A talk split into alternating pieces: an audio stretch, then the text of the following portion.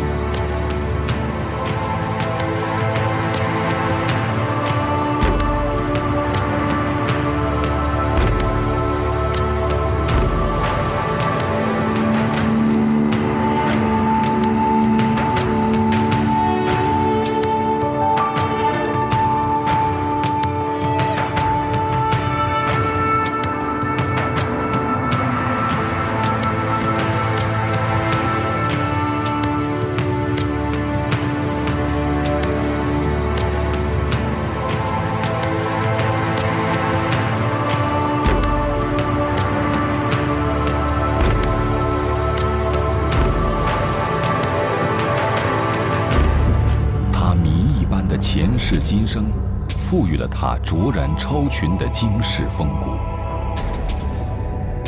奇松、怪石、瀑布、云海，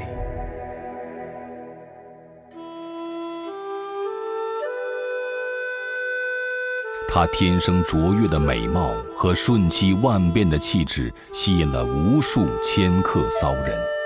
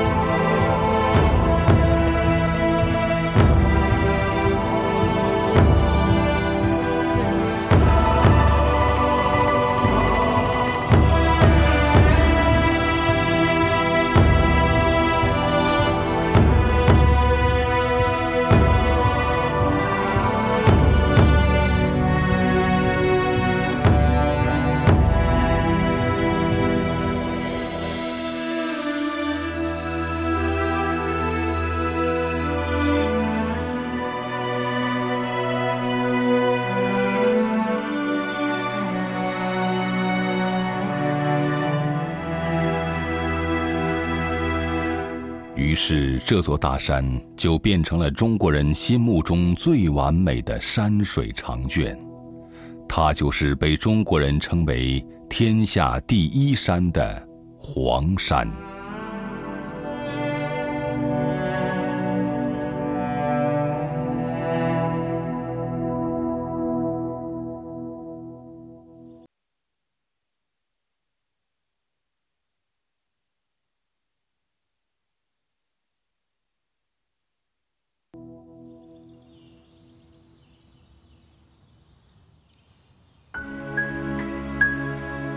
黄山耸立在北纬三十度线上的中国安徽省南部，南北约四十公里，东西宽约三十公里，号称五百里黄山。长江和钱塘江在这里分岭。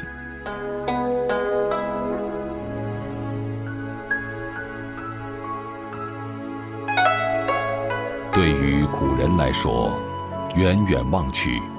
这座大山被大片美丽的自然松林覆盖，陡崖断壁，古怪张扬，山谷里溢出的阵阵云雾又充满仙灵之气。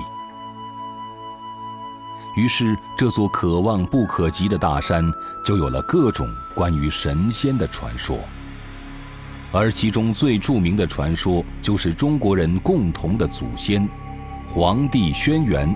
在此炼丹升天的传说，山也因此得名为黄山。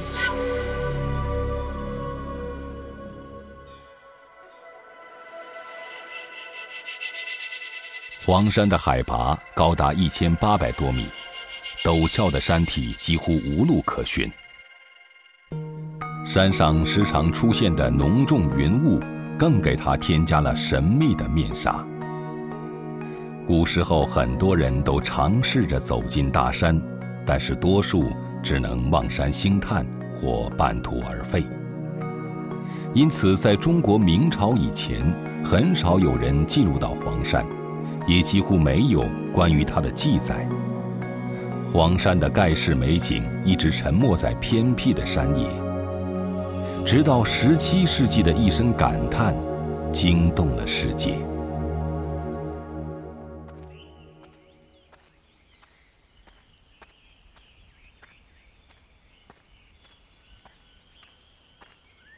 公元一六一六年，发誓要走遍中国山山水水的大旅行家徐霞客，第一次来到了黄山脚下。这时他已经步行了整整两天。当徐霞客一路寻踪觅境、费尽周折的攀上光明顶时，已经是精疲力竭。浓郁的云雾遮挡了他的视线，他几乎有些神情恍惚。当他刚刚有些恢复气力的时候，雾气渐渐化开。阵阵山风拂面而来，光明顶上云散日出，一片霞光灿灿。徐霞客极目远望，一组美景扑面而来。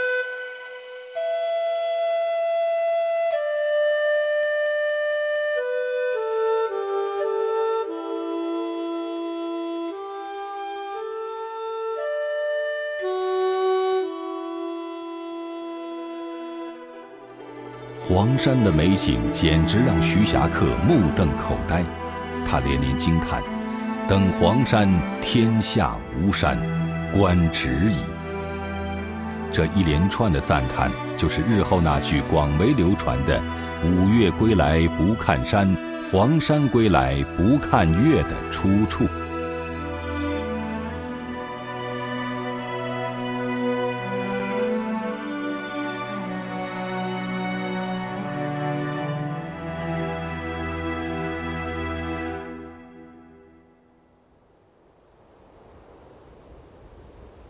在中国，具有气势的大山才能称为岳。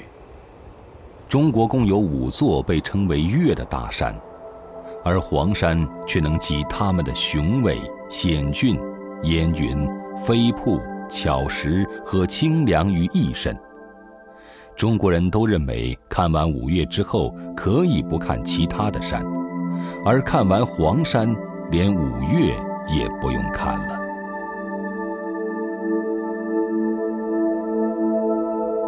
从此，酷爱山水的中国人再也没有停止过对它的钟爱。这座气象万千的大山开始以特殊的角色进入中国文明史，在中国自然和人文的历史上清晰生动、摇曳多姿起来。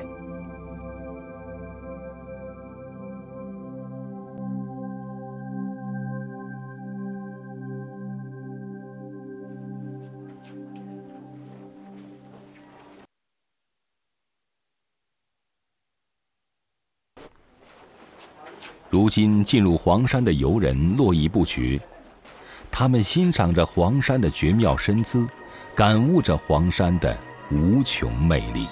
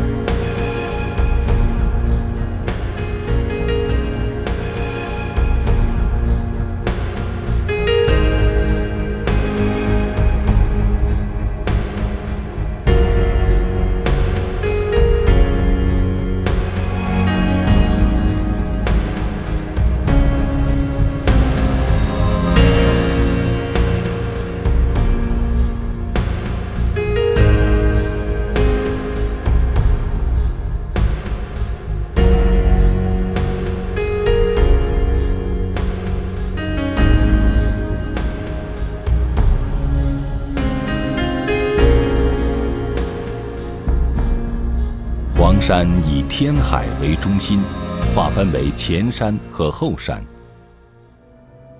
前山岩体节理稀疏，岩石多球状风化；而后山岩体节理密集，多是垂直状风化，形成了前山雄伟、后山秀丽的地貌特征。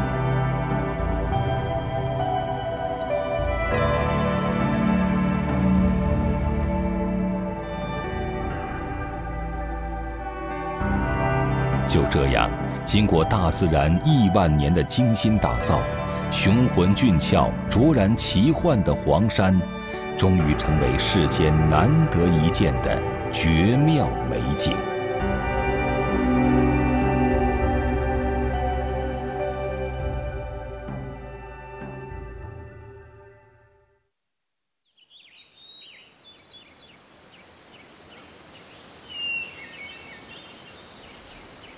在漫漫的时光里，黄山吞吐的是沧海桑田的博大之气，汇聚的是天地间生生不息的生命旋律。山谷里葱郁的自然林与各种动物相互依赖，享受着黄山的雨露滋润。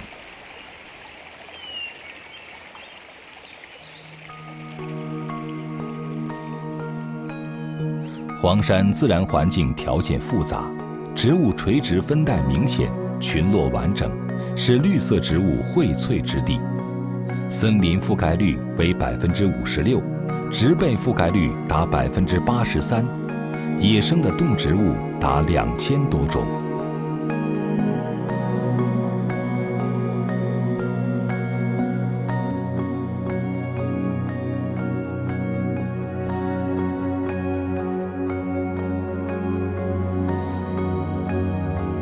黄山高耸的山体和贫瘠的岩层土壤，孕育出与众不同的动植物，它们有着超乎寻常的形态和独特的成长方式。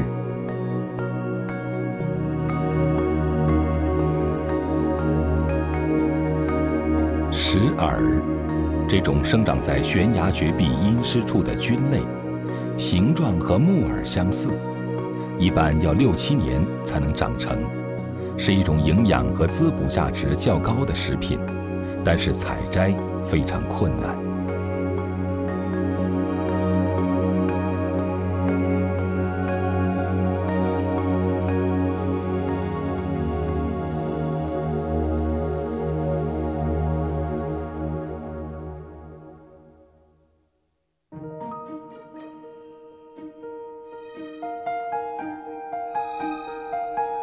山短尾猴，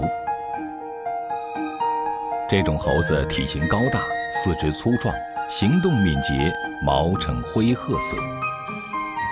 由于常年在悬崖峭壁上生存，尾巴已经退化的不过两寸，是猴子家族中最为珍贵的品种之一。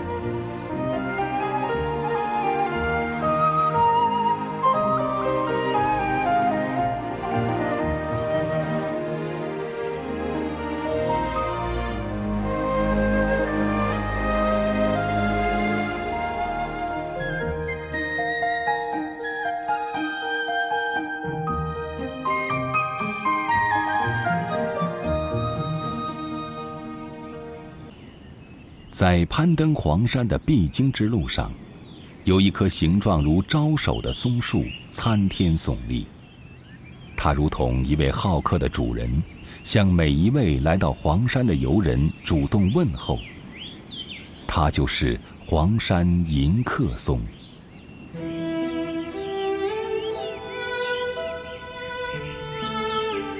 这棵历经风霜雨雪，却在危崖上傲然挺立了一千八百多年的松树，已经成为了黄山的象征。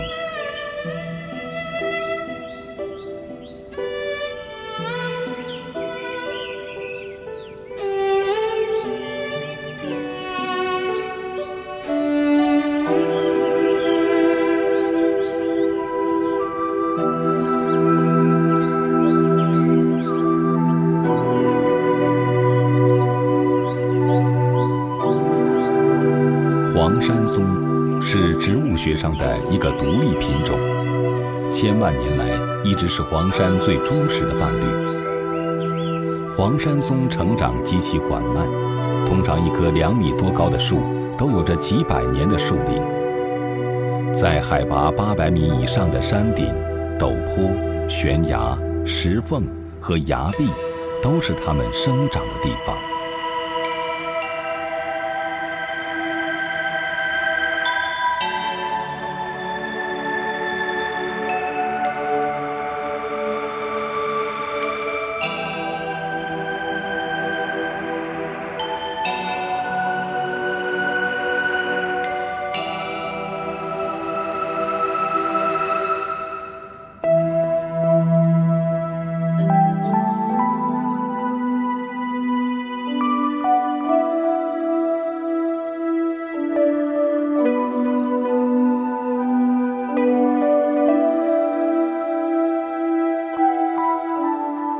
黄山松的生长环境极其艰难，但是只要有一点生存可能，它就要生根发芽成长。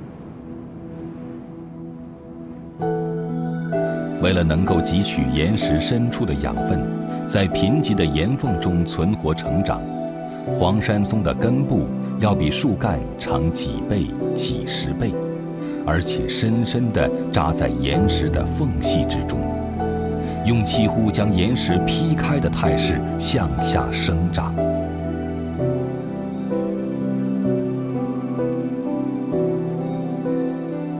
对于阳光和水分的渴望，使黄山松的枝桠都明显的向阳光一侧倾斜，在悬崖陡壁上形成了树冠平展的旗形树，成为了区别于所有松树的标志。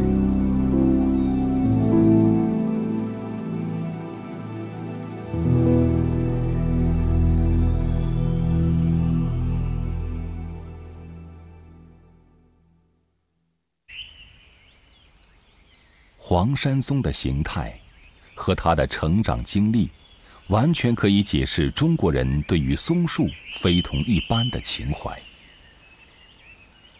在中国的人文字典里，松树不仅代表了顽强的生命力，而且还体现着一个人汗守尊严的气节与力量。对于讲究气节的中国文人来说，描画松树。就是表白内心世界。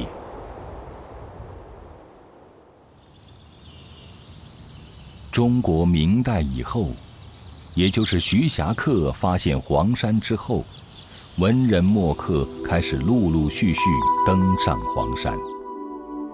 他们以中国传承千年的名人雅士风格，期盼着在与山山水水的交流中得以慰藉。得以抒怀，得以物我两忘。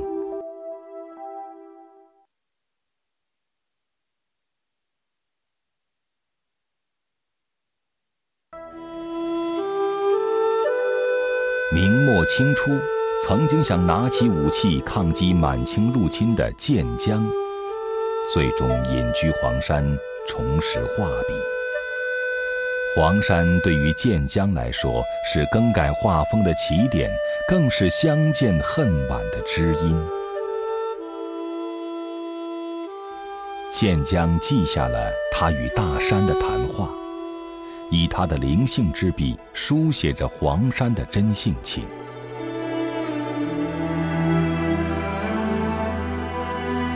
黄山孤立光秃的山峰，奇异断裂的山石。和扭曲顽强的松树，恰好代表了建江国破家亡后的内心世界。建江用完全颠覆性的表现手法画黄山的奇峰异石，这就是建江心中的那一幅幅破碎山河、颠倒松。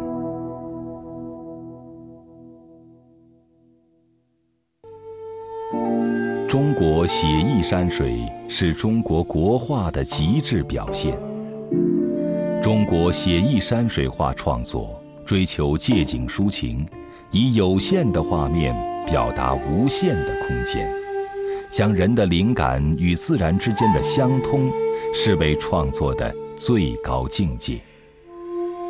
与西方的绘画不同，中国的山水画不在乎写实，不在乎内容的真实比例，而是强调气韵。而黄山独有的云海，就赋予了画卷绝佳的气韵。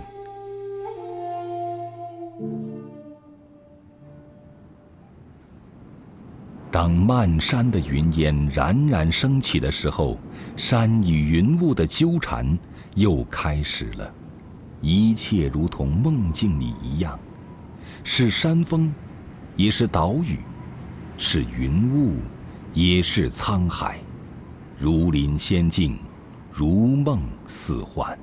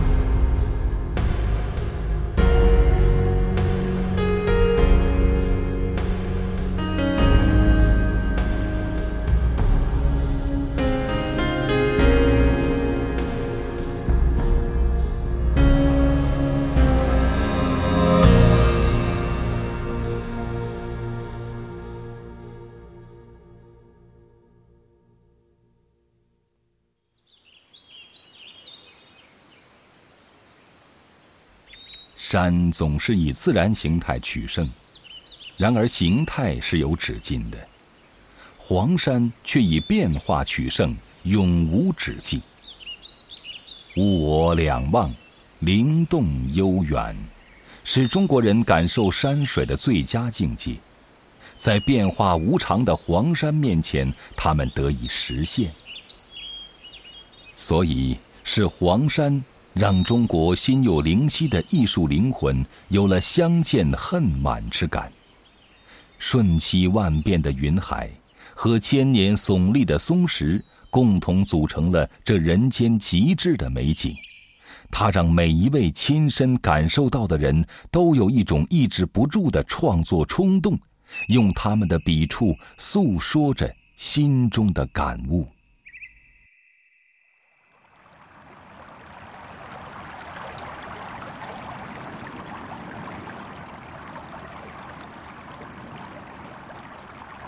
公元一六五五年的早春。一位年仅十四岁的少年出现在黄山，他就是画僧石涛。在这之前之后，石涛的隐居生活几乎不为人所知，他留给历史的就是搜尽奇峰、打草稿的说法。石涛以一生的时间，感悟着黄山独特的气韵。用笔墨画出了黄山山体的虚实隐显，草木枯荣，云雾聚散，画出了天地之元气，黄山之魂魄。他独树一帜、自成一家的画法，泼洒出他心中的山水，也给后人留下了绝世妙笔。抚琴放歌，吟诗作画，寄情山水，是中国文人墨客的精神追求。寻觅着天地人和谐意境的中国文人，在黄山变化万千的仙灵之气中，找到了孜孜以求的心灵图景。由于他们将黄山独特的气质完美的融合到山水画之中，让山水画更具韵味。于是，黄山成为中国人心目中的大山，成为衡量一切大山美的标准。应该说，是黄山的风骨为中国画增添了无穷的韵味。也应该说。是中国的艺术使这座山脉成为文化大川。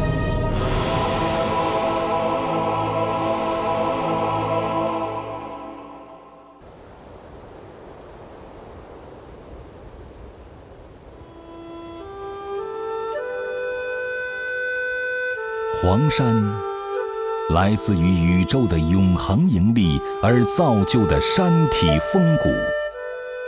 就是这般的气象万千，风姿卓然，铺陈了中国人心中的梦想画卷。